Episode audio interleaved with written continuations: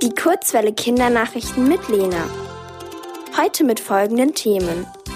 Streit um den Truppenabzug der USA. Corona-Tests an Flughäfen. Und Start zum Mars geglückt. Berlin.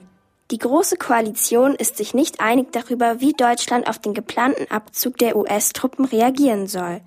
Politiker der SPD hatten gefordert, dass Deutschland die Käufe von Waffen aus den USA überdenken sollte. Politiker der Union planen aber weiterhin, Waffen und Flugzeuge aus den USA zu kaufen.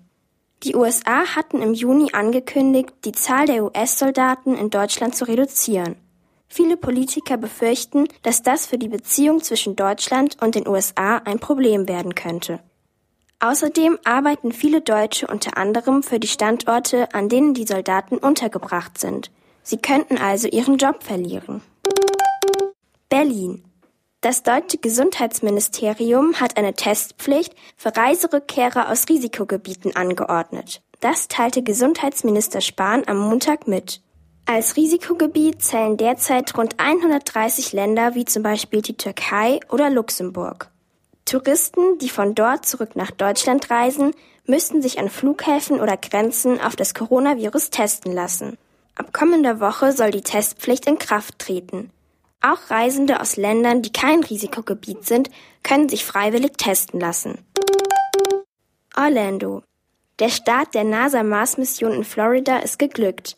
Die Rakete mit dem Mars Rover ist am Donnerstag vom Weltraumbahnhof in Florida gestartet. Für die Reise bis zum Mars sind sieben Monate eingeplant. Der Mars Rover soll dann nach Spuren von früherem Leben auf dem Mars suchen. Er soll dies vor allem in einem ehemaligen Flussbett tun. Auch China hatte in der vergangenen Woche eine eigene Mars-Mission gestartet.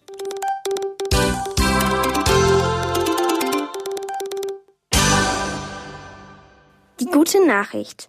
In Indien leben mehr Tiger in freier Wildbahn.